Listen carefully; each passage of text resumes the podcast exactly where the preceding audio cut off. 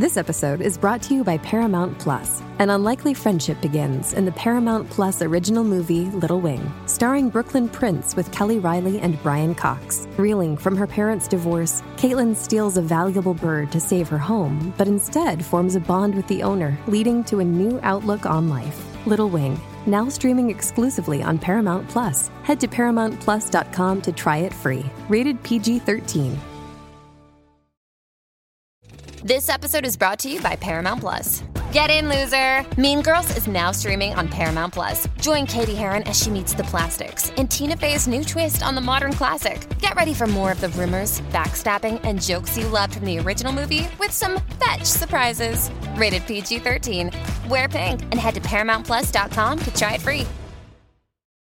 ¿Qué pasa en la vida de una persona que de ingeniero industrial pasa a ser una de las referencias más importantes en el campo de la física cuántica y que hoy en día pues es coach en técnicas de eliminación de creencias limitantes y rutinas de alta vibración? Va a estar bueno esto hoy, ¿no? Bueno, pues bienvenidos a Defensa Propia. Mi nombre es Erika de la Vega. Yo llevo dos años haciendo este espacio, pues un lugar para hablar de la reinvención de mujeres de todas las nacionalidades y de cualquier profesión. Eh, y hablamos no solamente de cómo reinventan su vida, sino también cómo reinventan la industria a la cual pertenecen. En este episodio voy a conversar con Mariana Fresnedo, una mujer que hizo de su despertar y de su reconciliación con la vida un oficio al cual se dedica a explicarnos de manera clara y sencilla este mundo de las energías, de que todos somos onditas, vibraciones y cómo podemos vibrar en eso que llaman alta frecuencia para poder manifestar conscientemente la abundancia en nuestra vida y crear nuestra propia realidad. Ella se puso a revisar qué pasaba en su vida y con sus relaciones, porque todo siempre era tan difícil, con su cuerpo, con sus padres, con sus exparejas, porque todo era tan tóxico. Y ahí fue que se dio cuenta que ella era la que creaba esa toxicidad. Mariana vivía enojada, separada de ella misma, porque además vivió muchos años en automático, complaciendo a los demás, menos a ella. Después de años de estudio comenzó a tomar mejores decisiones y a elegirse a ella misma ante cualquier otra cosa. Fíjense que Mariana hoy en día es facilitadora del método de The Work de Byron Katie. También es maestra de meditación de mindfulness, facilitadora de terapia energética Rising Star y, bueno, su proyecto más importante. Ella es fundadora de la plataforma Quantum Quip, donde da talleres y bootcamps para ayudarnos a reprogramar nuestra mente. De hecho, miren, si te haces miembro de la comunidad en defensa propia, podrás disfrutar de todos los talleres que hago allí con mis invitadas. Entre todos esos talleres, hace un par de semanas, estrenamos el taller con Mariana Fresnedo, que se llama la ley de la atracción, donde nos enseña desde la física cuántica a cómo manifestar y atraer todo lo que queremos a nuestra vida. La semana que viene vamos a estrenar el taller con Eugenia Machado, psicóloga, donde nos enseña a reconocer nuestras fortalezas y cómo llevarlas a nuestros emprendimientos, nuestros negocios y cómo utilizarlas como generadoras de felicidad. Bueno, hay muchos otros talleres, el de Alejandra Llamas, Daniela Golcochea, el de Yanis Santaella, el de Carol Pérez. Y bueno, espero que les sirva de herramientas a todos aquellos que estamos en esta búsqueda por reinventarnos y por ser más y mejor.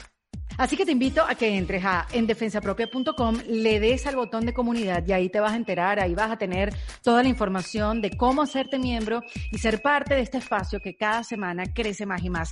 Que por cierto, esta semana hay nuevos miembros y le quiero dar, bueno, aprovechar pues para darles la bienvenida a Luz Guerrero, a Francis Ponquinos, a Daniela Navarro, Génesis García y a Irene Hernández. De verdad que espero seguir sumando a su experiencia de vida en esta comunidad. Y también les quiero mandar un abrazo a los que estuvieron conmigo desde el principio y que continúan, como a Sofía Castillo, Paula Villarruel, Saura López, Mayra Oropesa. Gracias por estar, gracias por compartir y sobre todo por participar. Ustedes saben que si no hay acción no hay solución.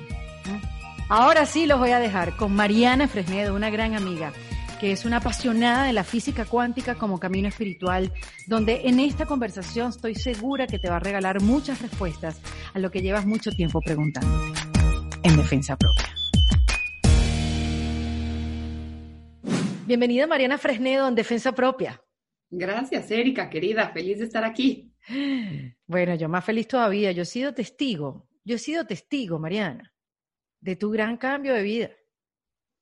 Mariana y yo estamos, somos parte de un grupo de mujeres que compartimos semanalmente y hemos estado como en un viaje de vida súper intenso y nos hemos acompañado en momentos muy, muy chéveres, muy, momentos donde han pasado muchas cosas y momentos donde no ha pasado nada, que también es chévere compartir esos momentos, ¿no? Donde hay, donde hay pausas, donde hay descansos, no puede uno vivir todo el tiempo en, en carrera.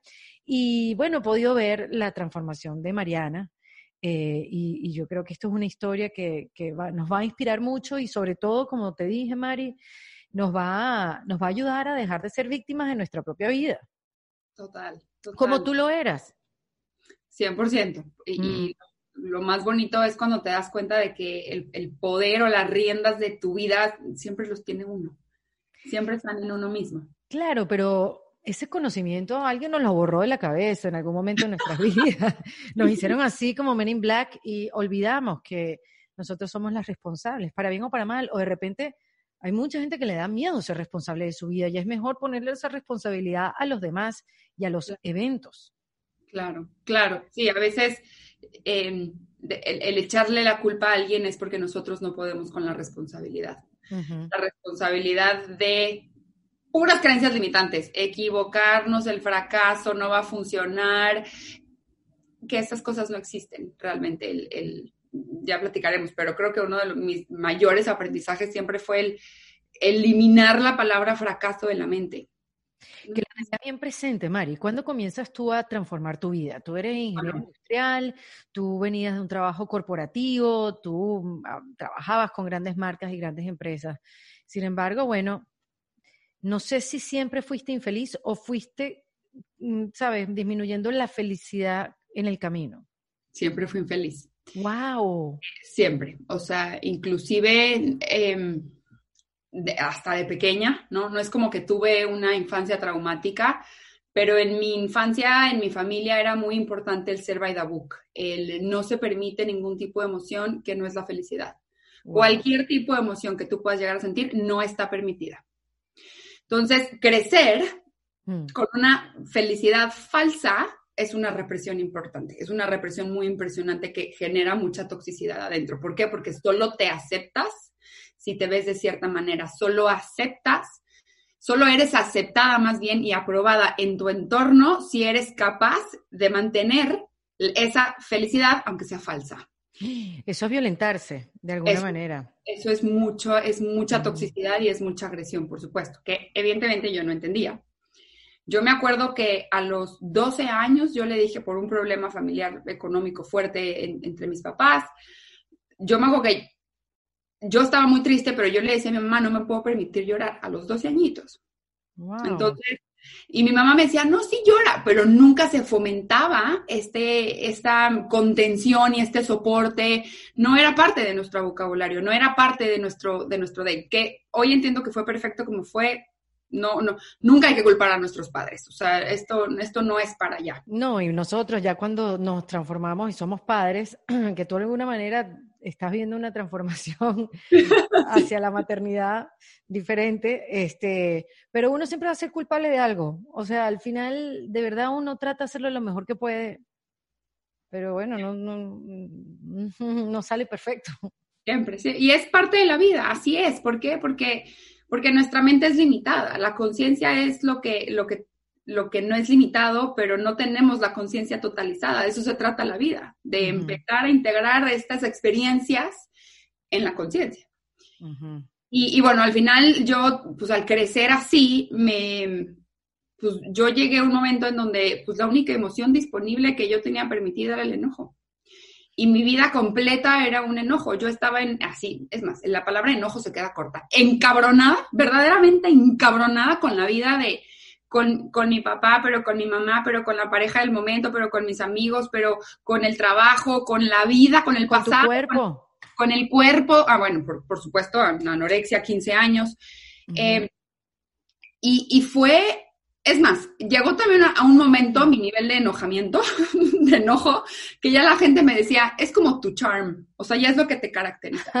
que estés enojada. Sí, wow, no, me identifico enojada. con eso y yo mentaba y yo me ponía mal y yo además, yo iba por la vida todavía diciéndole a la gente, ¿tú de qué quieres de que te dé gracias si no, si, no, si no hiciste nada? O sea, además, ingrata. O sea, creo que no hay una palabra más Ajá. fuerte que digan que ingrata. Wow. Entonces, y, y, me imagino que en eso, en automático, porque fuiste creciendo, estudiaste, elegiste la carrera porque en automático. En auto, bueno, yo elegí la carrera ingeniería industrial por miedo. Yo quería ser diseñadora, nada que ver. Eh, pero mi mamá me dijo, no, tú te vas a morir de hambre si eres diseñadora, eso no se estudia, estudia lo más difícil que puedes. ¿Qué es lo más difícil? Y yo, pues medicina, pero yo no puedo estudiar eso. Y me dijo, ok, ¿qué sigue? Pues actuaría y yo, hijo, no sé, no, no, creo que no. ¿Puedes ingeniería? Ah, esa sí, esa creo que puedo. Wow. Ingeniería por eso, o sea, punto. Entonces, que bueno, hoy em, me gustó, me gustó mucho estudiar ingeniería, no, no la sufrí, sí, definitivamente yo tenía que estudiar algo así de racional, pero al final yo no me dediqué a eso, ¿ok? En, de hecho, yo estudié en, en, una universidad en México, pero becada, yo tenía que tener una beca porque mis papás no pudieron como ayudarme a, pagar una universidad. Y me acuerdo que yo empecé a trabajar a los 16 años porque en mi casa no había dinero. Y pues a los 16 años, pues ¿quién te va a contratar? Estás en preparatoria. Entonces yo era la becaria de la becaria. yo sacaba copias de facturas, ganaba... La pasante la pasante. Sí, nada. Pero bueno, yo me sentía muy importante porque yo sacaba copias de las facturas y yo ganaba mis poquitos dineritos al mes. A los 16 años yo me, parecía fantástico. Y a los, cuando termino el colegio y me toca entrar a la universidad, mi familia decide mudarse de ciudad. Y en familia tradicional mexicana en ese momento fue de, pues, empaca tus cosas y nos vamos. Y yo, yo no me voy. Como, ¿a qué me voy a ir a una ciudad en donde no voy a entrar a la universidad? Estoy becada en la Universidad de la Ciudad de México, no de allá. Claro. No me voy a ir a estudiar allá. No, pero que la familia, no, pero evidentemente mis papás estás rompiendo nuestra familia, la tradición, tú tienes que vivir con tu familia. Pues no, no voy a hacer eso, voy a hacer lo que yo quiero. Y mi familia, mis papás me lo dijeron muy abiertamente, si te quedas, te quedas sola. No te vamos a dar dinero porque no nos alcanza para tener dos casas. Claro, sin acompañamiento económico, claro. Te quedas, te quedas sola. Entonces, a los pues, 19 me toca de repente empezar a mantener un departamento, la universidad porque no estaba full y tenía 60% de beca, me toca eh, pagar un coche, gasolinas, todo lo que un adulto tiene que pagar a los 19 años, ¿no? Y igual, pues a los 19 años, pues ni te dan un buen puesto, ni nada. Entonces yo tenía tres trabajos, así. Wow, eso es madurar en esteroides. Sí, sí, literal. o, y, de repente, no sé, no llegaba al mes, evidentemente. Entonces, eh, tuve mucha suerte, muchas mujeres me, me, ayudaron muchísimo, muchas tías me pusieron un plato en, en, en, su, en, su, en su mesa todos los días, muchas amigas siempre también me estuvieron ayudando.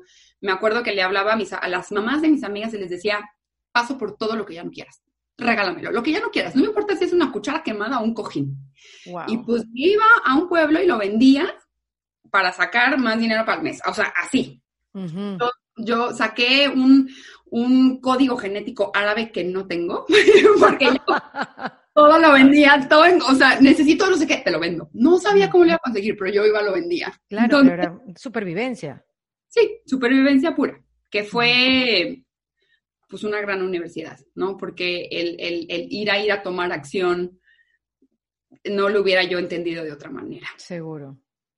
Y bueno, de ahí empecé, pasé por todo, o sea, pasé primero por, por una empresa financiera porque yo quería ser una ingeniera financiera y luego fue de, ok, no, no odio ese mundo, no quiero eso. Luego pasé eh, por el mundo de ingeniería, trabajé en plantas, en, grandes plantas de producción de, de compañías mundiales, tampoco me gustó.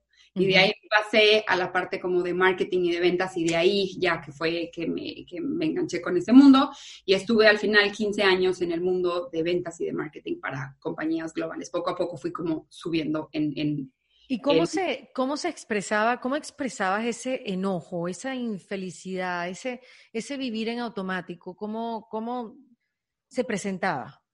A nivel acción, sí. Mm. Em, vivía con un, con un constante perfeccionismo adentro, que decía, nadie lo va a hacer mejor que yo. O sea, una, una superioridad muy fuerte, un ego del tamaño del mundo, ¿no? Trampa. Que no me permanecía, no me permitía a mí trabajar en equipo, no me permitía a mí confiar en los demás, pendejeaba mucho a la gente, que eso es un crimen terrible.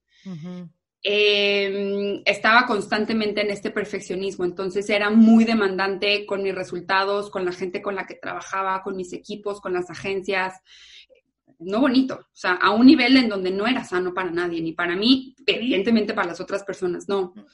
Eh, mis relaciones eran increíblemente tóxicas. Eh, porque yo era tóxica, o sea, no, no, es, no, no es que los demás eran de, de, una manera porque así, no, yo la que estaba mal adentro era yo.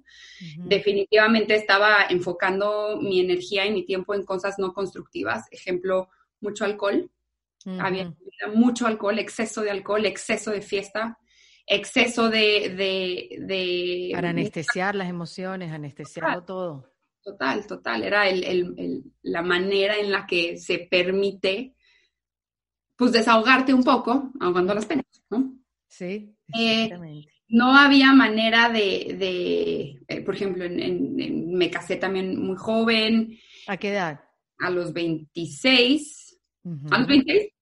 Eh, claramente no funcionó, porque, pues, ¿cómo? ¿Cómo? Yo, yo estaba llegando a construir con, con este enojo que yo tenía ante la vida, que, que claramente se veía reflejado en un matrimonio terrible. O sea, creo que éramos, nos peleábamos dos días sí, uno no, dos días sí, uno no, hasta que, para mí, mira, el, siempre me preguntan, ¿qué libro cambió tu vida? Y yo siempre digo el mismo, el libro del registro civil. es, es, el libro, qué bárbaro, porque eh, una vez que empiezas a tomar decisiones que, que, aunque estén duras, no, nadie dijo que divorciarte es algo fácil, Uh -huh. pero que empieza a, a, estar alineado hacia lo que te va a dar paz mental, todo se empieza a alinear. Claro, y que, Entonces, y que no te tienes que quedar ahí en una resignación, o sea, para algo se luchó para que existiera el divorcio y la separación, hay que honrar esa decisión, hay que ser muy valiente. Total. Obvio. El, el peor error yo creo que de la mujer de, este, de, de estos tiempos es quedarse en un lugar donde no quiere estar. Uf, porque fuerte. hay tantas maneras hoy de salir adelante. ¿Nos queda mucho por hacer? Por supuesto que sí. Pero de que ya hay opción, ya hay opción, ya se puede. Antes estaba más difícil todavía. Entonces, el, el, el peor error que podemos cometer es, uno, eh, pensar que estamos en esta permanencia y, de, y que así es y que no va a cambiar. Eso mm. nunca, no es cierto. Es una ilusión terrible que, que, nos limita muchísimo y nos desempodera y, y, y es un caminito derechito a la depresión, derechito. Nos entristece y nos enferma, punto. Total, total, total. Hey, it's Kaylee Cuoco for Priceline. Ready to go to your happy place for a happy price? Well, why didn't you say so? Just download the Priceline app right now and save up to 60% on hotels. So, whether it's Cousin Kevin's Kazoo concert in Kansas City, go Kevin, or Becky's Bachelorette Bash in Bermuda, you never have to miss a trip ever again. So, download the Priceline app today. Your savings are waiting. Go to your happy place for a happy price. Go to your happy price, Priceline. ¿Y, ¿Y, qué te hizo despertar, Mari? O sea, ¿qué fue lo que realmente fue la firma en el registro civil? Bueno, fue, obviamente fue tantito antes. Yo me acuerdo que me casé y a los tres meses de casarme me desperté y dije, no, please no, please díganme que no hice eso, ¿Qué por te hizo favor. despertar? Vamos a explicar a, a, a, los que aún no han despertado o los que despertaron y no se dieron cuenta, ¿qué es eso de despertar? Cuando te das cuenta que eres muy infeliz. Uh -huh cuando te das cuenta que tiene que haber algo más que lo que estás viviendo. Wow, dijiste algo clave, yo lo explico igual, Mariana. Eso, ese cuestionar de, ya va, un momento, tiene que haber algo más, esto no puede ser todo. Qué cuando, sufrimiento, qué lucha. Es una sensación de que, ¿de verdad esto es la vida? O sea, ¿de verdad esto se trata? ¿Esto, esto es? esto, a esto vinimos. Y es una sensación como que de algo no encaja, algo está off, algo está fuera de lugar, algo no está bien encajado, que no permite que algo esté bien. Uh -huh. y, y, a mí esa sensación, como que al fin, bueno, al final, pues yo no, no me atrevía como a aceptarla ni nada, como que ahí la reprimí durante un tiempo, pasó como uno, un año de mucho enojo, mucha, mucho enojo, de mucho pleito con todo, otra vez, uh -huh. con mi entonces esposo, con la compañía con la que trabajaba, eran unos niveles de estrés diferente por yo no poner límites, por sobrecargarse. Es más, en la compañía me decían como tienes que dar tu 200%. no se puede. O sea, eso no se puede, eso no existe. Me, duplicas o, me clonas o algo para que exista un otro. Claro, pero una, una de las cosas también que no nos enseñas a decir que no, a poner. uno claro. Rodado, dando, dando, claro que sí puedo, claro que sí puedo, y, y también eso es algo que de ojalá existieran unas escuelitas, unas certificaciones, donde te certifiques como mujer que sabe decir que no mujer de así, de, mujer empoderada pone límites, porque debería de existir. Eh, y al final era la misma, mi misma voz del perfeccionismo la que decía, sí, tengo que dar el 200%, sí, sí, sí, yo me tengo que ver de cierta manera, no, sí, sí, yo tengo que cumplir con este plan de vida porque es el que me dijeron que me iba a hacer feliz. Eh, entonces, al final eh, pasó como un año de, de, yo este nivel de carga, de sobrecarga en general, de, de todo, de dinero, carencia mucha, o sea, no, no estaba ni yo ganando lo que yo quería, tenía una relación súper conflictiva con el dinero, tenía una relación súper conflictiva con mis padres, de mucho enojo hacia, o mucho resentimiento hacia lo que no hicieron y hacia lo que hicieron. Eh, con el marido, ni, ni te empaquete todo mal. Sí, sí. y, y al final, me acuerdo que llegó un año en donde dije, esto no puede pasar, o sea, esto no está bien, necesito ir a pedir ayuda. Y, y me acuerdo que a mi ex marido le dije, mira, yo no sé qué es felicidad. Te lo juro que no lo sé qué es. Yo no sé qué es porque no siento que nunca le, nunca le he sentido. Claramente nunca le he sentido. Esto que estoy viviendo, esto que estamos viviendo tú y yo, no puede ser felicidad. No, no puede, muy bien. No puede ser. Entonces, las dos opciones que a mí se me ocurren son o nos divorciamos o vamos a terapia de pareja pues entonces vamos a terapia pareja, él un poco arrastrado, entonces, o sea, no quería ir, la terapia no funciona cuando no quiere ir. Entonces, pues cuando no funciona, pues no, pues no. Al final ahí estamos en... No sé si estás de acuerdo conmigo, pero a veces la terapia de pareja para relaciones que ya no funcionan sirven para tener un, buen final. ¿No te pasó? Sí, total, sí, total. Eh, Nunca se desaprovecha, es lo que quiero decir. sí, mira, sí yo hoy entiendo que todo es perfecto. Entonces, la manera en la que si alguien existe una resistencia es que eso es perfecto también. Tiene que ser así porque también está diciendo algo. La no toma de decisión también es una decisión. Y bueno, al final, pues ahí estoy en terapia de pareja. Todavía me tardé un año en tomar la decisión porque pues, yo ni me atrevía, yo ni quería, yo tenía pánico de cómo voy a aceptar que yo, me, no, o sea, primera en mi familia paterna, eh, todo el triple perfeccionista by the book de una mujer tradicional mexicana. Conservadora, donde cumple todos los, pasos del ciclo de una mujer. Todos los checklists. Exacto. Basura galáctica, porque eso es lo que es. Eh, eh, y al final, no, o sea, al final, pues fue de, solito llegó el momento en que fue de, ya, no más, o sea, ¿qué estoy haciendo? El, el, momento en que entendí, en que, en que yo estaba ahí también por adicción, a, mi adicción al conflicto, mi adicción a la mala vida, mi, era, esa era mi adicción. Pero quizás no, era la adicción, quizás era la única manera que sabías que, que existía para, para, para vivir, para desarrollarte a lo largo del tiempo. Sí, sí, lo repetí tanto desde 12 años Claro. a la hora de repetir tanto el mismo comportamiento, pues un poco se, vuelve tu identidad. Todo lo que le repites en tu mente va, a acabar por convertirse en tu identidad. Siempre. Entonces, eh, pues claramente yo era esa persona enojada con la vida entera. Y el día que, yo me di cuenta, mi, mi, mi ex marido em, alcohólico, tiene un problema de alcohol. Eh, y, pues siempre que existe un problema de adicción, eh, la, la, otra parte es la parte codependiente, que es la misma adicción, solo que es eso? al conflicto, ¿ok? Siempre que exista adicción a una, a una sustancia, los que están alrededor de ese adicto son codependientes. ¿Por qué? Porque le permiten a esa persona la adicción. Ya. ¿Ok? Permiten el conflicto que existe entre la adicción. Es, la codependencia es mucho más sutil porque sucede a nivel mental y emocional. No es como que es la adicción a una sustancia. Es la adicción al conflicto mental y emocional que existe gracias a que me permito yo vivir en esta situación cerca de una, de una adicción. Ya. Entonces, pues en el momento en que a mí me toca eh, el momento clave que yo desperté fue de una psicóloga especialista en, en adicciones, me dijo, mira, Mariana, todos los adictos, todos, todos, todos, tienen un fondo. ¿ok? Llegan, llegan a un fondo en donde ese fondo es el que les hace voltear y ver y decir, brother, lo estoy haciendo muy mal. Los codependientes también tienen un fondo. ¿Cuál es el tuyo?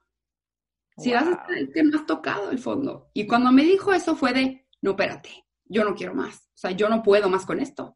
Yo es que no me puedo yo meter a más esto porque estoy diciéndome una mentira que creo que ya me quiero salir si no me estoy, si no me salgo, yo ya toqué fondo. Y desde ahí fue ese como gancho de decir, no, no, no, no quiero esto, esto sé que no es lo que quiero. Y, y, y, aparte de divorciarte, que fue una de las primeras decisiones que tomaste, que, ¿cuáles fueron los primeros pasos para, para decir, ok, no quiero esto, ¿qué quieres? Bueno, el, el, el, yo estaba todavía a mí esa siguiente pregunta me costó más trabajo, no, no la pude resolver, me costó como dos años más. Me imagino. Pero, pero en, el, en ese, mira, yo creo que cuando nos toca tomar estas decisiones fuertes, el, el paso que le sigue siempre va a ser ir a entender qué fue lo que te metió ese problema porque eso es lo que tenemos que sanar, eso es la parte nuestra, eso es lo que nos, que nos metió ahí, ¿no? Entonces, yo tuve la grandísima suerte de durante este proceso, o sea, en el proceso de me separo y firmo un papel, caí en una técnica que, que conoces que se llama The Work de Byron Katie, ¿no? The Work es la técnica de Byron Katie, que Byron Katie es, ¿qué, qué, qué, título se le pone a ella? ¿Qué etiqueta? Ella es psicóloga, es doctora y psicóloga. Ah, ya psicóloga, ok, pero Sí, eh, mm, estos grandes maestros, ¿no? De esta nueva era y, tiene una filosofía, una manera de trabajarte, por eso se llama The Work, que es trabajarte a ti y tus relaciones y cómo impacta eso en, en tu vida para bien. Es impresionante. A mí se me hace la técnica de alta conciencia más efectiva por lo que llega. Explícala por encima, Mari. Es un trabajo, es una meditación activa, es un trabajo que, que, que sucede a nivel mente realmente sufrimos, todo el sufrimiento que existe es por el pensamiento, por las creencias que tenemos de la situación. Jamás es la situación. Esa situación puede ser el cielo para otra persona. Es que nos quejamos de nuestros hijos. Hay personas que amarían quejarse de sus hijos. Entonces, la situación nunca es lo, el, el, generador de sufrimiento. ¿Genera incomodidad? Sí. ¿Le tiene que gustar? No, son cosas diferentes. Entonces, el sufrimiento es la mente. Siempre que exista sufrimiento es por la creencia que tú tienes de que eso no debería ser así.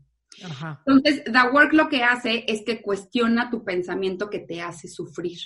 Cuestiona el pensamiento que te hace, que es tóxico para ti, porque eso es lo que te enferma. El, todo lo, toda la enfermedad, si no es genética, o sea, si no naciste con ella, la enfermedad es, el, está, es causada por el estrés crónico. El estrés crónico es el estrés psicológico, o sea, no saber qué hacer con tus pensamientos y tus emociones. Wow, qué importante. Y son cuatro preguntas las que te haces con respecto a una situación. Exacto. En este método son cuatro preguntas. ¿Esto que estás diciendo es verdadero? ¿Estás completamente seguro que es verdadero? ¿Cómo reaccionas cuando te crees este pensamiento? ¿Y quién serías sin este pensamiento? Entonces, en, fin, ¿no? El, el punto es que cuando yo caí aquí, me acuerdo que una de las, las que certifica en México fue de, eh, los invito a mi seminario de bla, bla, bla, certificación de no sé qué, yo, esto para todas las personas que tienen pensamientos negativos, y yo, yo, yo tengo todo, tengo muchos, esos, es justo ese, el paso que tú me dijiste de, bueno, ¿cómo empiezo? Claro, porque claro, e, e, ese primer pasito, María, es identificar que tienes esos pensamientos negativos, porque reconocer que hay una toxicidad en tu, en tu conversación interna, ya ese es el gran primer paso. El gran primer paso, sí. Es así. Y, y, y, al final no vas a poder crear algo positivo si, tu, si la toxicidad de tu, de tu interior, pensamiento y emoción está negativo, no va a pasar. Entonces, cuando, cuando yo tomo esta, cuando yo ya me salgo y tomo esta decisión fue de, como no sé qué es la vida, no sé nada, y para mí este mundo de, la espiritualidad y de la terapia, pues para mí era de gente frita del cerebro, para mí era de gente pues loser ahí que no está haciendo, gente que no le echa pilas a la vida, ¿no? como, como yo me doy cuenta de que claramente no sé vivir, Entonces voy y así, lo que me dijeran que me podía servir, ahí va. ¿Por qué no vas a este masaje que te van a quitar las emociones por el ombligo? Ahí estoy el martes. ¿Por, qué no pruebas las flores de Bach? Ahí estoy, el, ahí estoy el miércoles. ¿Y por qué no pruebas? Es todo lo hice. O sea, tenía dos grupos de autoayuda del CODA, tenía dos, dos psicólogas tradicionales porque pues una no era suficiente. Diario yo dos terapias diferentes tratando de entender que alguien me dé una respuesta. O sea, ¿cómo es posible que yo pensé que había hecho todo bien y me salió todo mal? O sea, era, era muy infeliz. ¡Wow! ¿Cómo yo hice lo que pensé que estaba todo bien y me salió todo mal? ¿Cómo? ¿Cómo llegué a este hoyo? ¿Cómo llegué a este nivel de sufrimiento? ¿En qué momento? ¿Cómo se...? Y ahí es cuando te das cuenta que se va construyendo con toda tu toxicidad interna, que es lo mismo que estrés psicológico, que es lo mismo que te genera enfermedad. Enfermedades las tuve miles. Yo era alérgica a la, vida entera. Era alérgica al frío, literal, al frío, a la humedad, al calor. Entonces, básicamente mi cuerpo no podía estar como estaba. Exacto. Yo me río ahora porque yo sé que estás en un sitio tan bien y que estás en un sitio donde nos enseñas a los demás poder llegar a ese estado, ese estado mental y emocional donde estás tú ahora, que por eso me río, no, no del momento. Me que río.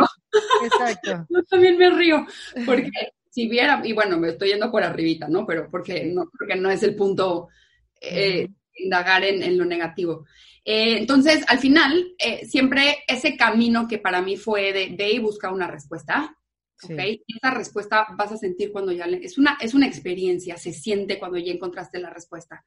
Que mi respuesta llegó con The Work. Entonces ahí voy al seminario de la señora esta de los pensamientos negativos. Y ahí estoy, ¿no? En un grupo de 70 personas y ahí estamos haciendo el primer The Work, el primer ejercicio. Y para la pregunta 2, yo quebrada a un nivel, pero de, de parar el seminario, de todo el mundo tómense un break porque esta niña se va a morir de lo que acaba de decir, ¿no? Entonces cuando yo empiezo a cuestionar esta situación que me generaba mucho sufrimiento, y, y, la, y The Work es muy mágico porque te enseña a voltear tu pensamiento, te hace responsable de cómo tú creaste tu realidad. Derrumbas las creencias, derrumbas todo el concepto de vida que tenías. Te derrumba todo. O sea, el momento en que derrumbo toda mi historia de dolor y me quedo yo sola, con mi alma, con el poquísimo, por no decir nulo amor propio que yo me tenía y que yo me he tenido toda la vida. Fue tan duro verme así, tan vulnerable, tan, tan maltratada por mí misma, tan, tan agredida por mí misma, que al final yo hasta lo sentí. Sentí cómo se me cayó mi, la figura, la historia de mi papá, sentí cómo se me cayó la, la, historia que yo tenía contra mi mamá, la del pasado, la del dinero, la del... Y me quedé yo sola con mi poco amor propio. Y fue muy duro. Para mí eso fue de, ya entendí. O sea, ya entendí cómo yo pretendía crear algo sano. Si llegué y me presenté con un nivel de amor cero, nunca, nunca me he amado, ni siquiera sé lo que es eso. Por supuesto que estoy en este caos, claro que estoy en este hoyo de, de tan poco amor, de tanta agresión. Entonces, para mí es, ese momento fue clave, yo siento que volví a nacer ahí, de hecho, al día siguiente yo llegué bien enojada con las, era mi única emoción todavía, llegué muy enojada con estas señoras a decirles, hijas de su mamá, ¿cómo pretenden que viva? O sea, no, no sé quién soy. Me destruyeron toda mi historia y toda mi, mi identidad, toda la carnita que yo tenía para defenderme en la vida. ¿De qué me hablan? ¿Cómo se vive la vida? Wow. Entonces, estas mujeres son las que me dijeron, tú, mamacita, ven para acá, te certificas en The Work. Me certifiqué en este método y para mí, pues imagínate, estuve un año, porque además es dura la certificación, un año cuestionando todo el pensamiento que me genera sufrimiento. O sea, reprogramaste tu mente. Reprogramé mi mente, completita. Y bueno, entonces de repente me di cuenta que, pues, la neta me, me iba mejor leyendo un libro que con la gente con la que convivía. Como para que sigo perdiendo tiempo en donde no me está construyendo. Empecé a identificar lo que no me construye. Antes de empezar a crear, a pensar en lo que sí quiero, esto todavía no llegamos allá. Estaba como yo observándome mucho, cómo, con, con, quién estoy conviviendo, por qué estoy conviviendo con, por qué estoy haciendo esto, lo estoy haciendo por, porque lo llevo repitiendo, genuinamente quiero esto, quiero estar aquí, quiero, ¿qué estoy buscando? Fue muy fácil empezar a identificar el ego en ese momento, fue, es el, el despertar de conciencia, te das cuenta de que tienes una conciencia que puede observar, que puede mirar hacia adentro. Y, y después, pues me iba a retiros, ¿no? Y en estos retiros la gente me decía, abre tu corazón. Y yo, ay, amigo, ¿cómo se abre el corazón? O sea, ¿qué es eso? Yo no, mi corazón no se va a abrir literal, o sea, eso no va a suceder. Entonces, ¿a qué te refieres exactamente cuando me dices abre el corazón? ¿Y cuáles son los pasos? Porque no entiendo lo que me estás diciendo. Que eso pasa muchísimo, Mari, eso, eh, eh, conceptos así que te dicen, pero deberías hacer esto, ¿y tú qué? ¿Pero cómo es eso? Perdónate. ¿Cómo? Suéltalo, ya suéltalo. Exacto, sana internamente, ¿cómo? Me pongo una curita, que son conceptos que yo he tratado aquí de, de hablarlos, averiguarlos, cómo, cómo es el asunto, cómo, cómo se palpa eso y cómo lo podemos aplicar. Pero estoy contigo, o sea, son conceptos que son demasiado amplios y, y a veces inexplicables es, exacto, exacto. Y este trabajo de desmenuzar es lo que hace que se integre la información. Lo mismo con la palabra abundancia. basta con la palabra abundancia. O sea, no, es cierto, no. Yo pienso en abundancia y pienso en, los lingotes de oro de Rico Macpato, que, nunca en mi vida he visto un lingote. O sea, no es como que van a llegar a mí porque no sé si existen en vida real. O sea, no va a pasar, ¿no? Entonces, como que estos conceptos muy elevados, muy espirituales. Para mí seguía siendo un mundo de hippies. Hippies de esa gente que quería vender pulseritas en la calle y yo no quería eso, yo quería al final, pues sí, tener una estabilidad económica, la cual no tenía en ese momento. Eh, y ves más, creo que nunca la tuve. Ah, o sea, no crecí con una estabilidad económica. Eh, y claro, ahí está, ¿no? Pues ahí viene la reprogramación. Em, y de ahí caí en, en, física cuántica, ¿okay? Física cuántica, que, que, pésima fama, la pobre materia, pero me, permitió entender qué era este lenguaje energético. Que, ¿Puedes explicar qué es la física cuántica? La física cuántica estudia el mundo de lo más pequeñito. ¿okay? Cuántico significa paquete pequeño de información. Oh. La información más pequeñita que existe en todo, absolutamente todo, es una vibración, es la energía. Por eso se dice que todo es energía, porque todo está hecho de lo mismo. Todo está exactamente hecho de lo mismo, que son, o sea, en escuela nos enseñan la física clásica, ¿no? Lo que es la, velocidad, la, la, gravedad, la masa, lo que puedo cortar, medir, pesar, volver a pegar, lo que puedo observar, eso es la física clásica, que todos odiamos estas materias porque la verdad es que lo explican muy nefastamente. No, no, no, no, no, eso no es. No, gracias, sí, sí, sí. no, gracias. Entonces, el, la física, conforme la tecnología empezó a avanzar, pues se dieron cuenta que había más cosas allá adentro. Y encontraron los átomos, los electrones, los protones, y, las, y empezó a avanzar la tecnología y pues se dieron cuenta que había más cosas allá adentro, que son los quarks, y luego son los gluons, que son estas tiras de energía. Todo la materia, el sonido, la luz, el, todo, absolutamente todo está hecho de las mismas tiras de energía. Y la, energía lo único que puede hacer es conectar con otra ondita de energía y todo está conectado. Entonces, si nos metemos, ¿te acuerdas de la película de Mamá coge a los hijos que se hacen chiquitos, chiquitos, chiquitos? Ajá, ajá. hacemos chiquititos y nos metemos adentro de un electrón, veríamos puras onditas todas conectadas. Ese es el campo cuántico de información. El campo cuántico es pues, todos los, los paquetes pequeños de información.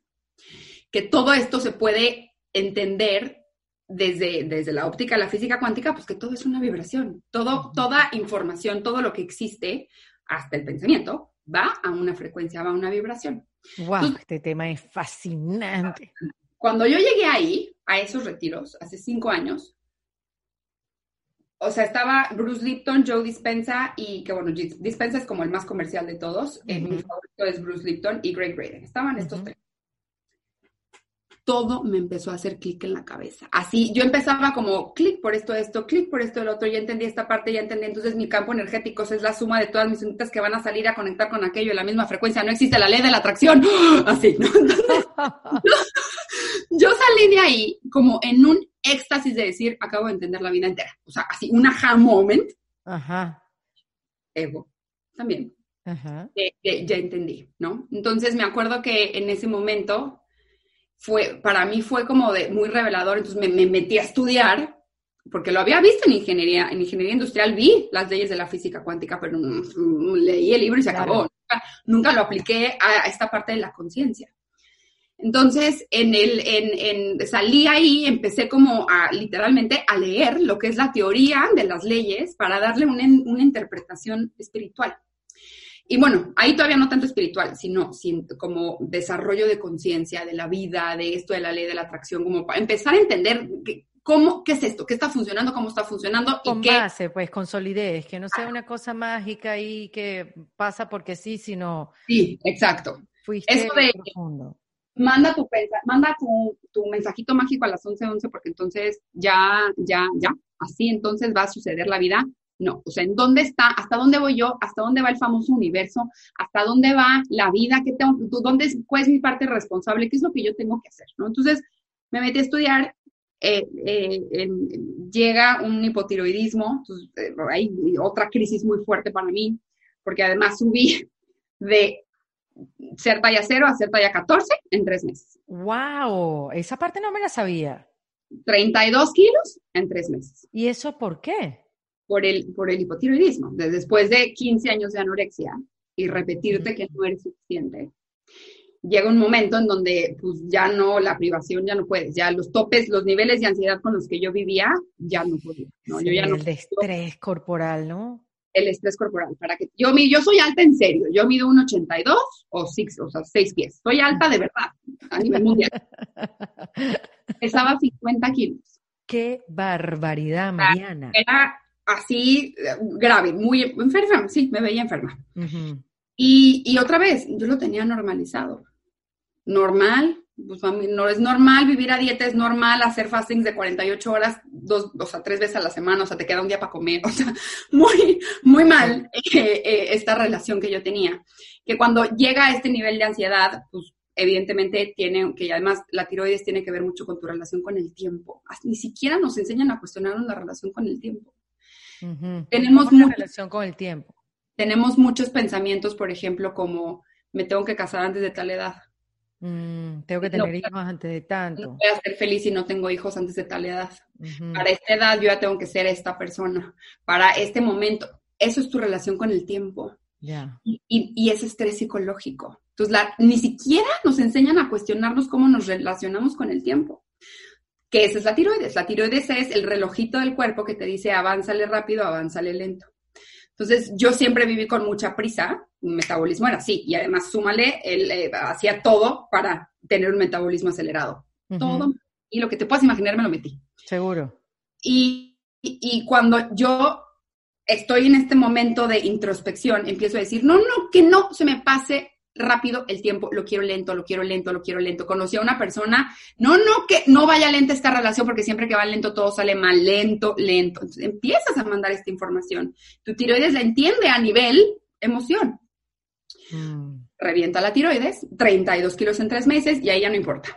Ahí ya cuando te toca esto, ya no importa qué dieta hagas, ya no, ya no importa. Básicamente engordas por, por cerrar los ojos, por ser. Por ser, exacto. Entonces, muy quebrada otra vez yo y uno de mis maestros me decía, si no estás meditando, no sé qué estás haciendo. Muy enojado. Y yo, ay, ya va, pues ya me voy. voy a meditar, ya vengo. Y ojo, yo no sabía meditar al revés. La única manera a la que yo meditaba es que era lo único que me dejaba dormir. Era tanto mi nivel de ansiedad que, que si ponía una meditación era más fácil que yo me quedara a dormir. Qué barbaridad. Entonces, eh, pues de repente tenía un viaje de trabajo a Londres, me iba a ir a España después porque tengo unas primas allá y fue de, ¿a qué me voy para allá? Ya me lo conozco, no, me tengo que ir a meditar. Entonces, así en Google busqué Mindfulness Meditation Retreat Europe, encontré dos, en Francia, Irlanda, pues hablo inglés, me voy para Irlanda, me fui 10 días a meditar sin nunca haber meditado antes en mi vida. Hmm. Esos 10 días cambiaron mi vida, o sea, cambiaron mi vida. Y ahí yo me di cuenta de que hay dos despertares. Uno es el de la conciencia, el que te das cuenta de que todo lo venías construyendo desde el ego, de que existe un ego, te enfrentas con tu ego por primera vez. Entiendes que, lo, que el, ego siempre es la parte del miedo y que todo lo haces desde el miedo. Y, yo, aunque yo había tenido ese despertar, yo seguía construyendo desde ahí. No sabía construir desde, desde, esta, desde, el lado saludable, desde la conciencia. Y en ese segundo despertar, el segundo despertar el que, yo creo que es, es el, es el despertar espiritual. Todos estamos en un camino para despertar espiritual, todos. No, no importa si estás en una religión o si eres ateo, como yo antes era atea. O sea, para mí Dios era como de, güey, ¿por qué vamos a gastar tiempo hablando de esto? ¿Qué basura? no, esto no, no, no va, ¿no? y, y, y cuando yo me di cuenta de eso, absolutamente la interpretación de toda mi vida empezó a cambiar. Las personas que llegaban entendía que era perfecto. La situación que como había pasado era perfecto. ¿Por qué? Porque un trastorno alimenticio como el que a mí me tocó, de, al que al final pues es un trastorno mental, de que te genera mucha ansiedad, es la repetición de la colección de pensamientos tóxicos basados en, las, en la colección de creencias limitantes más fuertes que más atentan contra lo que eres, que es la desvalorización. O sea, no vales nada, no eres suficiente si no te ves de esta manera, no eres suficiente si no tienes esta cantidad de dinero, no eres suficiente si no eres esta persona exitosa, no eres suficiente si no cumples con este estándar checklist que te pone la sociedad. Y en el momento en que tú vuelves a tocar eso y entiendes que tu pasado tuvo que pasar así para que tú tocaras esa herida profunda, esta huella profunda que te generó una identidad miserable. Ahí llegó tu fondo, la que te preguntó la terapeuta. Ese era mi fondo, ese fue mi fondo en serio, porque de ahí el despertar ya, ya ahí fue diferente. Me enamoré de la meditación, la meditación cambió mi vida, de ahí ya me seguí, seguí mi, mi camino en, en, en, me certifiqué en meditación, en mindfulness, y para todo esto, pues yo seguía muy aferrada a mi, a mi sueldo, trabajo, nómina, porque pues era la manera en la que yo sabía recibir dinero. Bueno, esa era otra creencia que tenías que derribar y cambiar, o sea, poder vivir de lo que te hace feliz. Sí, sí, así. Eh, y al final, eh, aunque yo, por ejemplo, me certifiqué en The Work, pero al principio no, eso lo hice para mí. Me certifiqué en meditación, yo no daba meditaciones. Me certifiqué en otra terapia, pero me daba pánico darla porque pues yo soy una ejecutiva de una empresa global a cargo de una región y ni al caso que yo esté dando, eh, claro. no tiene nada que ver, ¿no?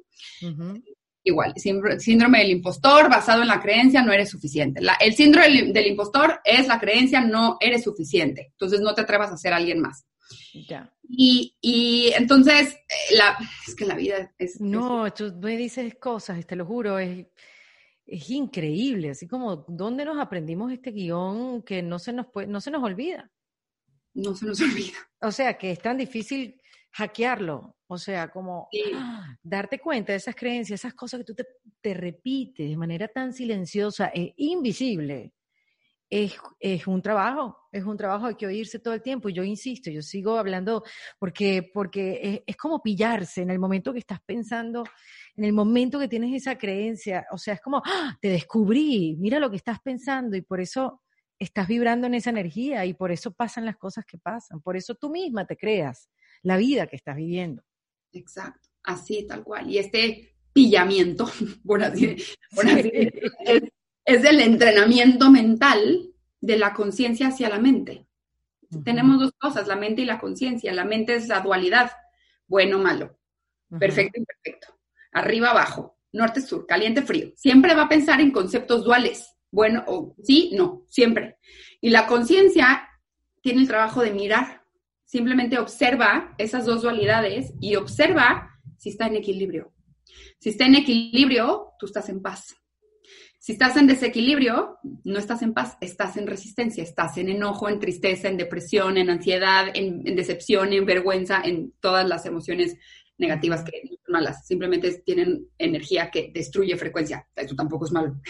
es, es, un, es, una connotación en cuanto a lo que, a la energía que te alcanza. Pues una energía positiva, pues te da el 100. Toma, toma 100 dolaritos para que tú hagas lo que quieras. La energía negativa te va a dar 30. Pues no te alcanza para hacer lo que quieres. Tienes que empezar a sacrificar. pero no es uno malo que no, es, no son malas, son necesarias. Entonces, en el, en, al final, en el, en el, eh, pues yo en esta parte corporativa, todo lo que yo estudiaba, pues lo hacía para mí. Y de repente, así, un día me hablabas tú o alguien me decía, oye, a ver, platícame eso que platicas tan bonito de la energía. Y yo, claro. Y traía 20 cuadernos, así. Y mira lo que pasa. Y empezaba así, ¿no? Y un día, pues me ocurrió llevar, ya sé lo que voy a hacer. Va a ser más fácil. Voy a hacer unos slides. Y pues un día hice 10 slides y de repente los slides se convirtieron en 20, otros se convirtieron en 30, 80, 300 slides y yo daba un curso espectacular de física cuántica. Yo estuve en ese curso como tres horas y media. Además, te, era, era, tú, como practicabas, o sea, como ven acá que yo te voy a dar el curso y te entregabas durante horas y uno así, ¿qué es esta, toda esta información y todo el tiempo que le dedicabas? Pero me acuerdo de esa época. O, o sea, pero además, yo lo hacía gratis. O sea, yo lo hacía por amor o porque me apasionaba tanto que yo, es más, medio que así, me dropeaba, soltaba el nombre en una comida, en una mesa, lo que fue, física cuántica por ahí. Y si veía un, un, un pelo de interés en alguien, no lo soltaba. Yo así de, te tengo que dar mi taller, te tengo que dar mi taller, te tengo que dar mi taller. Y así lo empecé a dar gratis y de repente un día se convirtió en un grupo de 20 y me preguntaron, oye, ¿cuánto cobras? Y yo, uy, ¿cuánto cobro? No sé ni cuánto cobro, nunca he cobrado por esto. Ojo, yo en este momento yo seguía con mi trabajo corporativo, o sea, yo no lo había soltado, me daba pánico soltar un trabajo corporativo. Siempre que, ¿cómo supe que estaba en desequilibrio? Porque siempre que me decían, cuando llegues a ser directora general, y yo por adentro sentía que se me rompía el corazón. Yo decía como, no mames, te voy a hacer. Claro, no lo sentías, no lo veías, no lo visualizabas, no era algo que estaba integrado a ti lo veía y aborrecía mi vida. Decía, no puedo creer que me va a tocar ser directora general de una empresa, pero pues no hay de otra. No, para tener dinero hay que trabajar en una empresa. Entonces, no, o sea, esa para mí siempre fue una señal que siempre estuvo presente y nunca, nunca supe qué hacer con ella porque tenía mucho miedo, mente, dualidad, creencias, de que no había otra manera de producir dinero. Entonces, pues yo estaba ya dando mi taller de física cuántica on the side, por amor al arte, punto. Llega, la, llega antes de la pandemia, a mí, yo a mí me despiden del trabajo en el que yo estaba y yo ya tenía una agencia de marketing, yo ya tenía como ciertos clientes, todavía estaba en marketing y en ventas. Y, me, y ya, entonces como que cierro un cliente ah, también global, bastante bien, todo tranquilo, y de repente llega la pandemia. Y pues lo primero que se va son los presupuestos de marketing y más mi marketing que no, no es digital. El marketing que, el que yo tengo experiencia es en el trade marketing, o sea, en el de retail, en, el, las, de las activaciones en tienda. Ya. No hay o sea, no hay presupuesto, olvídate, ¿no? Nadie va a las tiendas, todo cerrado. Todo cerrado. Como por arte de magia, al, al día siguiente empezó oye, me das tu taller de física cuántica, oye, necesito que le des este taller de física cuántica a esta persona, oye, te acabo de armar un grupo, pero ah, scary, o sea, de verdad, de miedo. Entonces yo fue, pues, pues sí, obvio, entonces yo daba un taller a la semana de 30 personas, entonces todo empezó como a moverse. Y me acuerdo que yo estaba en pandemia con mi, con mi novio en, en Los Ángeles y yo le decía, es que tengo que hacer esto y no sé qué. Y él me decía, no, usted no haga nada. Tú no haces nada, esto está pasando solito, tú nomás por amor al arte. Estás, estás comprobándote que lo que dices es cierto. La pasión te está haciendo crear esa vida que quieres. Permite que te lleve. Suelta, suelta el control. Y yo, ok, va. Wow, qué buen coach ese novio. Uy, sí, solito, solito, porque se empezó a acomodar todo para que se desenvolviera como se tiene que desenvolver, no con, no con mi mente limitada, porque yo, lo que también he aprendido es, no nos vamos a pelear con la condición humana. El inconsciente siempre va a ser más grande que el consciente. No importa qué tan despierto estés. Si sigues siendo humano, o sea, si nos estás escuchando de alguna manera, es porque igual. Exacto, es porque tienes un inconsciente más grande que tu conciencia. Punto. Así es. Ok. No, no nos vamos a pelear con esa condición humana, ¿ok? Y si sigues siendo humano, te toca trabajar.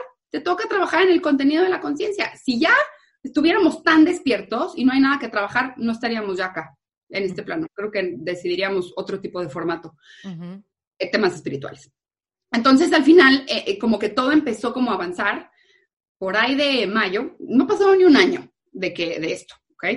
Me habla eh, Olguita y me dice, suficiente con tu Instagram personal viendo fotos de tu sobrina. No queremos ver eso, queremos ver átomos, queremos ver moléculas, queremos ver las onditas de energía de las que nos estás hablando. No puede ser, o sea, ¿dónde te va a encontrar la gente? Y yo, odio la influenciada, nefasto el Instagram, no soporto a las influencers que están ahí publicando lo que comen, eso no es valor de nada, me vale, ¿la abres o te la abro? Pues ahí estoy, ¿no? Con la hojita abriendo la cuenta de Instagram, esto fue a finales de mayo del año pasado. Y pues abrí la cuenta y, o sea, te lo juro que me cuesta trabajo encontrar una palabra que no es magia para que esto haya pasado, porque... Pero te, ¿le pones la palabra magia o le pones la palabra que has trabajado durante años para que esto suceda? Por supuesto, yo lo trabajé durante años, pero te voy a decir la diferencia. Yo no trabajé por este objetivo. Ya. nunca, por eso no, no se sintió a trabajo. Genuinamente lo hice por amor a, que yo estaba aprendiendo y que yo estaba entendiendo la vida de una manera tan diferente a la que me enseñaron, de una manera mucho más amorosa, de una manera mucho más real, que simplemente seguir el checklist que, ya, que ya vi que me va a hacer infeliz, que eso no quiero vivir. Mm. Y, entonces como nunca lo sentí como un trabajo, es, fue un camino de, de autoconocimiento muy personal, muy personal, nunca fue un trabajo. Y, todo esto siguió avanzando y, y, hasta el día de hoy no se siente como trabajo. Porque. Tú dices que esto fue hace menos un año, que no, todavía no cumple el año. Para mí me parece, Mari, que tú has estado en esto toda la vida. No, o sea, porque te apasiona, porque la manera de explicar, de hacernos entender a través de todos tus cursos, tienes una plataforma, tienes una cantidad de seguidores. Obviamente el momento del planeta que todos vivíamos fue un impulso, así como fue un frenazo para muchos, fue un impulso para, para todos y tú te convertiste en una herramienta en estos tiempos de, pandemia y de entender en qué se está convirtiendo el mundo que vivimos.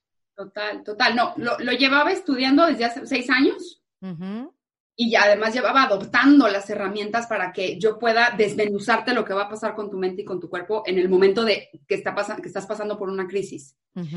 Pero, pero así como de me dedico a esto, o sea, de this is me, hello, o sea, mi nueva identidad es que ahora soy coach de vida, si le quieres poner así, o señora da cursos, o como le quieras llamar. lleva un, año. Bueno, tu manera de entender la física cuántica, de poderla explicar y hacerla entender a los demás, este, desde algo tan pequeño como puede impactar tu vida entera. Bueno, esa sí, el otro día me hicieron esa pregunta que, es más, ahí me di cuenta cómo eso que acabas de decir, sí llevo toda la vida haciendo esto. me, me, preguntaron, ¿cómo es posible que algo pues, como la ley de el electromagnetismo o la ley de la ecuación de Schrödinger, que si la ves, lloras, lloras de la espantosa que está. ¿Cómo es posible que, que, lo expliques tan bien? O sea, tan fácil, tan, tan, pues en un lenguaje muy amistoso. Y, y mi respuesta fue, siempre fui la nerda que pasaron al pizarrón porque era la que mejor podía explicarle a los compañeros. Yo siempre fui la, a la nerdita que le hablaban, le decían, ¿me, ayudas a estudiar física para mañana? ¿Me ayudas a estudiar química para mañana? Y el profesor me pasaba a mí a explicar lo que estaba pasando porque lo explicaba mejor que él, en clases de física, matemática y química, siempre. Entonces, esta parte de, de, la complejidad matemática, por así decirlo, que muchas veces es ahí donde cae la física cuántica, darle una explicación humana, no o sea, no muy elevada, no de un doctor, no, no, no es un lenguaje que te, que te, va, que te va a asustar, eso sí lo llevo haciendo mucho tiempo. No sabía y apenas lo pude como reconocer. Pero hoy en día, ¿cuántos cursos tienes en tu plataforma Quantum Quip? Em, tengo, siempre tengo on demand, o sea, para cuando tú lo quieres ver, tengo el de física cuántica, que es una pasada, y tengo otro que se llama alta frecuencia. Ah, ¿por qué? ¿Qué es eso? Ponte a vibrar alto. ya, suficiente con ¿Qué, ¿Qué dijo? ¿Qué, qué? Yo sí, yo soy súper buena vibra. Yo te mando la mejor energía. Exacto. Ay, sí, yo vibro muy bien, pero no sabes los de mi familia, ¿eh? O sea, eso, me bajan la vibra. No es cierto. Es, de entrada eso tampoco es cierto. Y otra cosa es, ni siquiera entendemos qué es la buena vibra, qué es la mala vibra. Entonces, en esta clasecita te explico todo esto de la buena vibra, de la mala vibra, cómo te pones en la frecuencia, porque cuántas veces también eso de ponte en la frecuencia del amor. ¿Cómo? ¿Quién me mide? ¿Quién dice? ¿Quién dijo? ¿No? Entonces, eh, eh, ¿qué es eso? ¿Cómo nos subimos esa frecuencia? ¿Cómo la mantenemos? Porque al final nunca vamos a estar en control de nuestra energía. Nosotros no. El control de la energía la tiene el subconsciente. Y el subconsciente es muy profundo y es muy complejo. Complejo no porque es complicado de entenderlo, complejo porque tiene mucha información. Entonces hay que hacerle creer al subconsciente cuál es la energía que va a sentir hay que regrabar el subconsciente porque no puedes hacerle hacer algo al inconsciente. El inconsciente es inconsciente y funciona involuntario. O sea, cuando a ti te pasa algo, o no sé, alguien te dice algo que no te gustó y tú sientes esa, eso como ese, ese hoyo en, la panza o esas, el nudo en la garganta que te entra, ¿ok? Y luego pones tu cara dura de, claro que no me molestó. no, no. no, no.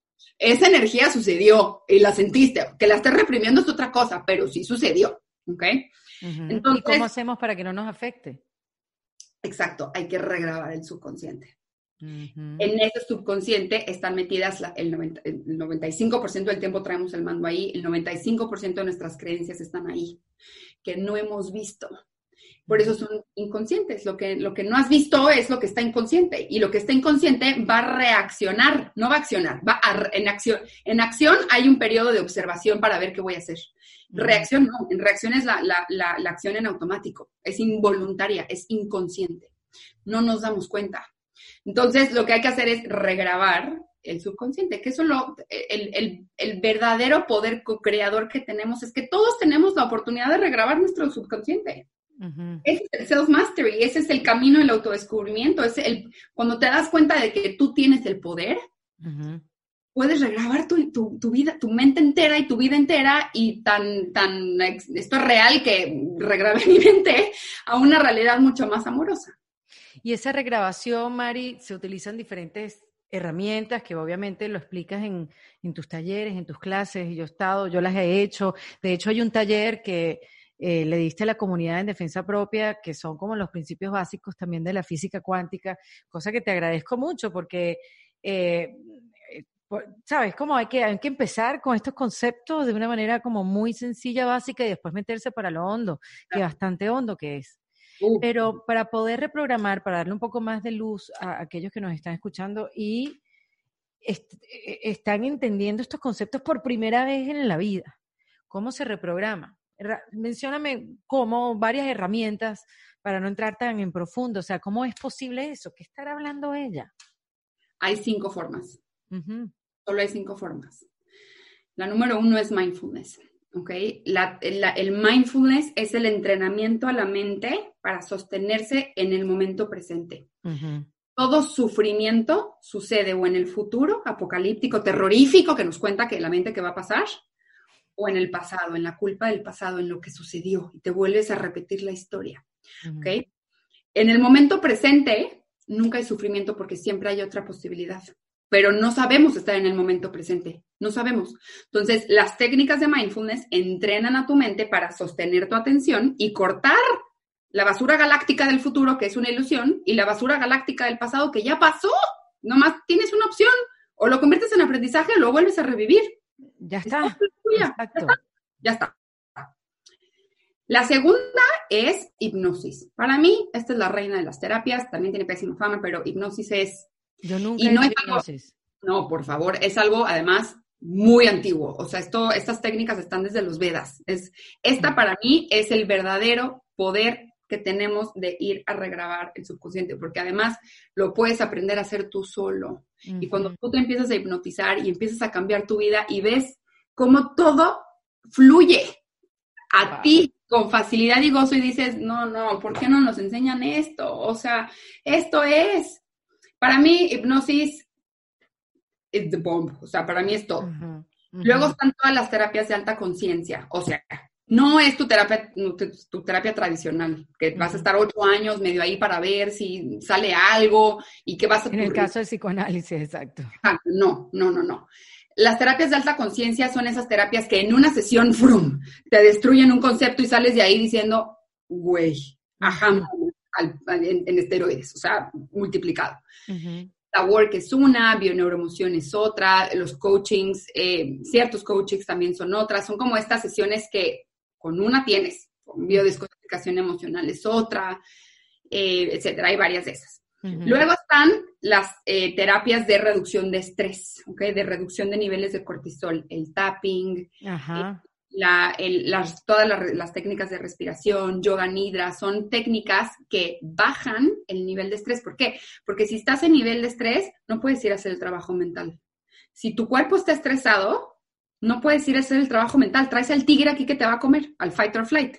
¿okay? Traes acá la amenaza constante. Como, ¿por qué me voy a poner a ver qué creencia es la que tengo si siento que me voy a morir en este instante? Sin, sin relajación no hay sanación, no existe. Ya, entendí perfectamente. Y la número cinco ya son como estas técnicas mucho más avanzadas, ya se llama holographic reparting, que son máquinas que conectan a tu cerebro a ciertas frecuencias con neurólogos y clínicas, son, son para tratamientos en bipolaridad, en esquizofrenia, mucho más complejos a nivel mental, ¿no? Eh, muy costosos, muy efectivos. Wow. Esas son las cinco maneras que hay. Entonces, mi recomendación es encuentra tu combo favorito. Tu combo favorito de las diferentes técnicas. ¿Por qué? Porque tienes que entender que tienes diferentes partes, tienes una mente consciente, que es lo que te permite ver, tienes una parte inconsciente, que es todo lo que no ves y no te das cuenta que piensas, y tienes un cuerpo. Yo pensaba que me ibas a decir, Mari, también en parte del paquete eh, eh, son las afirmaciones, es la repetición de esas afirmaciones. Este, esas eh, están en alta conciencia. Ah, esas están en alta conciencia. Esas están en alta conciencia. Yo conscientemente decido repetir esta parte. Ya. Pero son, son técnicas que, por ejemplo, la parte de afirmaciones traen a la parte consciente para la, la repetición de la parte de la terapia de alta conciencia es la afirmación para regrabar el, inconsciente. Mindfulness es lo mismo, estás conscientemente regrabando en este momento y la repetición de eso es lo que va a regrabar el inconsciente. Entonces, al encontrar tu combo, o sea, ejemplo, mi combo favorito es cuando tengo una crisis, respiro, yoga nidra, o me vento una ronda de Wim Hof, hago un work, encuentro la raíz y luego me voy a hipnosis, con hipnosis wow.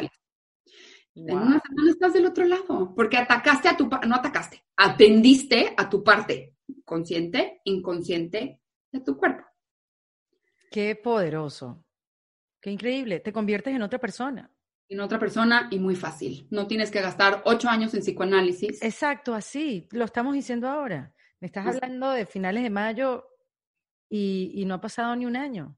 No ha pasado ni un año, no. En donde, bueno, has creado toda esta plataforma, donde has eh, tenido cada vez más seguidores y, estos cursos también tienes la relación con el dinero, que es em, el éxito. ¿Cómo es que se llama ese que, hiciste hace poco? Sí, la energía del dinero. La energía del dinero, no me venía a la cabeza. Es, es una locura. Es más, en ese yo fue de, no, espérate, estos, yo no sabía que se podía mover la energía a estos niveles, o sea, a este nivel de, de, rapidez y de impactante, de, impactante. Y ya, ya después se pone como muy, ya te empiezas a poner pruebitas de, a ver, quiero salir en el, en el podcast de Erika de la Vega. Tres semanas después me está hablando Erika de la Vega, mamacita, tenemos que estar en el podcast. Claro, yo lo creé, yo, lo, yo, te llamé con la mente, yo entiendo que puedo mandar mensajitos a través del campo cuántico, conectado, porque todo en esos niveles pequeños es una frecuencia, es una vibración. Bueno, y no solo eso, yéndonos un poco a, mm, nivel personal, te acabas de comprometer. Ahora tienes una historia de amor cero tóxica y, y creada desde un lugar súper sano, nada roto. Totalmente, totalmente me siento la mujer más afortunada de que estoy viviendo. Es, mira, desde hace un tiempo me despierto todos los días y digo, no puedo creer que me toca a mí vivir esta vida. Mm. De lo fascinada que estoy viviendo. Y pensar que la mayor, y esto es nuevo, yo llevo despertándome así a lo mejor dos años de mi vida, tres años de mi vida. Antes era todo lo contrario. Antes me pesaba la vida entera. Y, pensar que yo puedo estar aquí ahora es, o sea, me, quita las palabras. Sí, sí, sí, sí. Y que, nunca, entiendo, que nunca lo viste, no lo, no, no lo visualizaste, pero, pero andaste pues por un camino que te llevó a eso. Total. Una cosa te llevó a la otra. Y, y, el, el, tema, lo, yo quería conversar tanto contigo, Mari, para que quienes nos estén escuchando no se sientan que están condenados. Tú, como tú venías viviendo la vida, estabas condenada a ser así toda la vida, para siempre. Y lo chévere es que hay historias como la tuya que puedes voltear el forro, o sea, puedes voltear completamente la vida de una manera rápida, obviamente haciendo el trabajo, eh, atendiéndote, siendo consciente, escuchándote, sintiéndote y buscando las herramientas que sean necesarias para poder hacer ese cambio.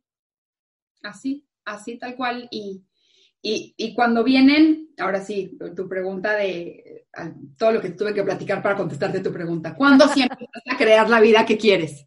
Ajá. Me acuerdo a mí que me hacían la pregunta de, bueno, pero tú qué vida quieres? Y yo decía, es que yo no quiero un trabajo de 9 a 6. Mariana, acabas de contestar lo que no quieres. ¿Qué sí quieres? Y yo decía, es que no quiero un trabajo corporativo. Acabas de volver a contestar lo que no quieres. Y ahí fue cuando vi, mi mente está tan programada al no, a lo negativo, a, que es una forma de queja. Mucha gente miedo, también, Mari, es el miedo de querer algo. También. ¿Por qué? Porque no nos creemos suficientes. Entonces, cuando yo empecé a ponerle las palabras a lo que sí quiero, quiero despertarme todos los días y meditar en las mañanas.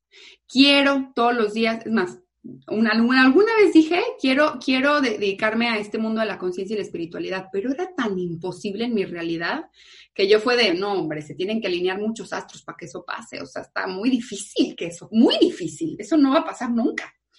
Y mira, cuando le empiezas a poner las palabras a lo que sí quieres, sucede otra frecuencia dentro de ti, sucede otra energía dentro de ti, que dispara un, nivel de creatividad diferente y tu mente empieza a, encontrar esos caminos para llegar a eso que sí quieres, porque esos son deseos del corazón.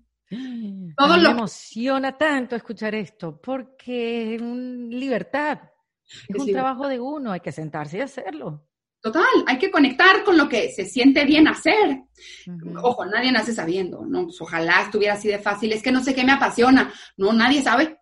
Es bienvenido a la vida humana, de, tu camino de autodescubrimiento. Qué maravilloso que ya sabes que no sabes, porque entonces tienes que ya sabes a dónde tienes que ir, ¿no? Que es ponle las palabras a lo que sí quieres y date cuenta de todas tus programaciones a lo que no.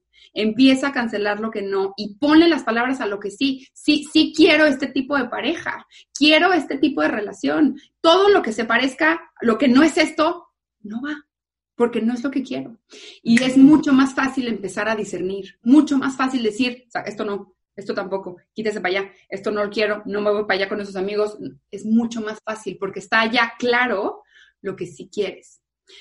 Si nunca, todo lo que le pones a la mente, la mente va, a encontrar la manera de manifestarlo. Y si le estás poniendo pura negativa, te va a manifestar más negativa. Te va a dar la razón, exacto. La, imaginación es un arma de dos filos. O la usas para construir o te está destruyendo. Para usarla para construir, sí, eres como yo, que más bien te enseñaron a usar la imaginación para destruirte, muy esto sí muy inconsciente, ¿ok? Vas a tener que usar tu conciencia para, para construir, para imaginar lo que sí quieres construir y darte cuenta de toda la programación negativa que tenemos. Y eso está basado en la creencia limitante, es una pista de decir, por ahí, algo que tú estás viendo ahí negativo, que te va a estar haciendo enojar, ahí está la pista. Ahí hay una creencia limitante que no has visto porque estás sufriendo y no estás en equilibrio, no estás en paz. Vete para allá. Ahí está el trabajo. Ahí está el trabajo. Y eso, eso es un mensaje, además que tú eh, lo, repites mucho y nos lo haces saber. Eh, sí, hay cosas que me estás diciendo ahora que es magia, porque has trabajado muchísimo. O sea, no es que mágicamente un día para otro ya vas a cambiar. No, no, no. hice las repeticiones. O sea, yo hice las repeticiones de, de dar, mi, dar mi taller dos años gratis por amor al arte. O sea, eso me entrené. El otro día me dijeron, acabo de sacar mi taller y ¿cómo es posible que tú tengas a 500 personas en un taller y yo tres? Y yo, no, a ver, o sea, no, no saqué mi cuenta de Instagram y ¡pum! salió todo. No. O sea, hice mucha repetición, hice, y le invertí tiempo. No sé, no, y, la palabra inversión suena como a gastado, como a desgaste, como a, no, ok, la clave está en hacerlo con pasión. Si no te apasiona, no es por ahí. Bueno, ya que me dices eso, Mari, dame tres tips para reinventarse, así como tú reinventaste tu vida entera.